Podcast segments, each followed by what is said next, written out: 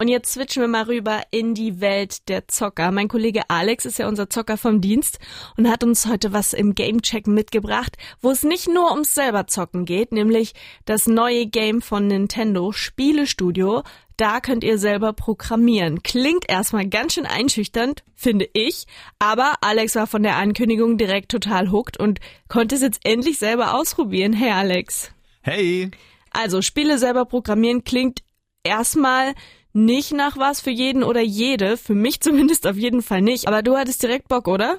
Also so ein eigenes Spiel machen, davon haben sich ja alle Gaming-Fans schon mal geträumt. Coole Ideen hatte ich zwar schon öfter, aber vom Programmieren habe ich leider echt gar keine Ahnung. Das war mir immer alles ein bisschen zu kompliziert. Ja. Deswegen habe ich bisher immer nur selber gezockt und nie was eigenes gemacht. Aber Spielestudio verspricht jetzt eben, den ganzen komplizierten Kram möglichst einfach und einsteigerfreundlich zu machen und die Kreativität in den Vordergrund zu stellen. Okay, also easy Spieleprogrammierung für alle, die Bock drauf haben. Klingt erstmal super, aber klappt das dann auch in der Umsetzung? Also in Spielestudio stecken gleich mehrere Sachen drin. Zum einen der eigentliche Editor, in dem man frei rumbasteln kann, wie man will, aber eben auch die Lektionen. In denen bringen einem Bob und Alice, das sind so zwei kleine Pünktchen, die durch die Gegend schwirren, die Basics bei. Die Lektionen sind jeweils schon so eigene kleine Spiele, die man unter der Leitung von Bob und Alice programmiert, was eine ziemlich coole Idee ist. Leider nerven mich die beiden aber auch schon nach ziemlich kurzer Zeit, weil sie mich viel zu oft zuquatschen und mich nicht wirklich selber nachdenken lassen. Denn meist habe ich schon nach wenigen Momenten kapiert, worauf die Lektion eigentlich hinausläuft, aber muss ich dann noch durch 20 Textfenster klicken, bis ich es endlich wirklich selber machen darf. Hm. Ich halte mich ja eigentlich für ganz schön blöd, was das Programmieren angeht, aber auch ich hätte einen Modus cool gefunden, in dem man die Hilfe nur bekommt, wenn man nicht mehr weiter weiß oder sowas. Okay, klingt ein bisschen nervig, aber zahlen sich die Lektionen denn dann wenigstens aus, wenn du dich da mal durchgefuchst hast? Zum Glück ja, denn das eigentliche Tool dahinter ist wirklich cool. Die Oberfläche ist super schick und übersichtlich gemacht, sieht aber auch mit so ein paar Cartoon-Elementen verspielt genug aus, damit du nicht das Gefühl hast, da einfach ein Programm zu bedienen.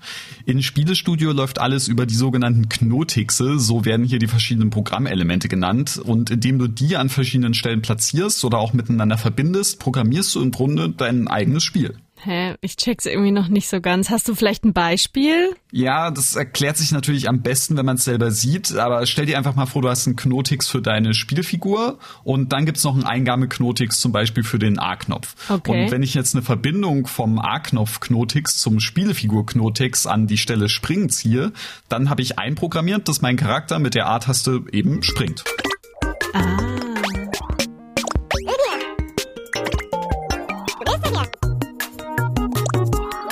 Außerdem haben auch alle Knotixe Eigenschaften wie Farbe, ob sie zerstörbar sind oder andere Sachen bei Kontakt zerstören, ob sie Schwerkraft haben und fallen oder ob sie einfach so in der Luft schweben.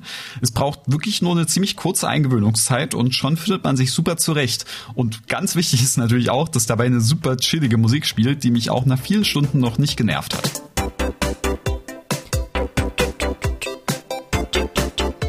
Nice.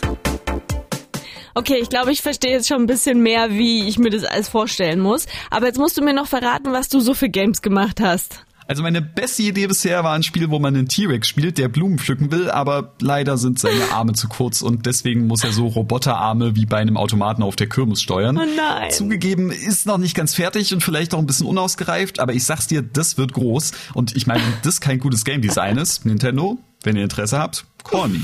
Was für eine bescheuerte Idee, liebe ich. Also hast du quasi nur am Tutorial was auszusetzen und sonst läuft. Leider nicht ganz, denn was mich auch noch nervt, ist, dass es keine richtig gute Möglichkeit gibt, mein Spiel mit anderen zu teilen. Man kann nämlich nur einen Code generieren, mit dem dann andere mein Spiel runterladen können, aber bis den Code jemand findet, also leider wird die Welt wohl nie von meinen genialen T-Rex Flower Adventures erfahren. Verdammt! Da wäre ein einfacher Browser im Spiel, wo ich nach beliebten neuen oder gut bewerteten Games von anderen sortieren kann, schon cooler gewesen.